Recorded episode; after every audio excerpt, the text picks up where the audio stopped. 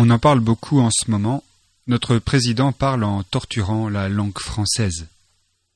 En pleine semaine de la langue française, on a pu relever des fautes de syntaxe. Par exemple, ces phrases prononcées devant les ouvriers d'Alstom. S'il y en a que ça les démange d'augmenter les impôts. En parlant des élites françaises, il a aussi prononcé la jolie phrase suivante. On se demande c'est à quoi ça leur a servi.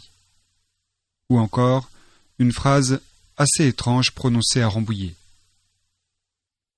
On commence par les infirmières parce qu'ils sont les plus nombreux. Je répète, on commence par les infirmières parce qu'ils sont les plus nombreux. Magnifique. On avait déjà remarqué que le président omettait très souvent le nœud de négation. Il est vrai que la plupart des gens parlent ainsi. Cependant, il ne faudrait surtout pas sous-estimer Nicolas Sarkozy, car notre président est avant tout un virtuose du langage. À l'image du général de Gaulle, Nicolas Sarkozy s'est surtout adapté sa manière de parler en fonction des gens qui l'écoutent.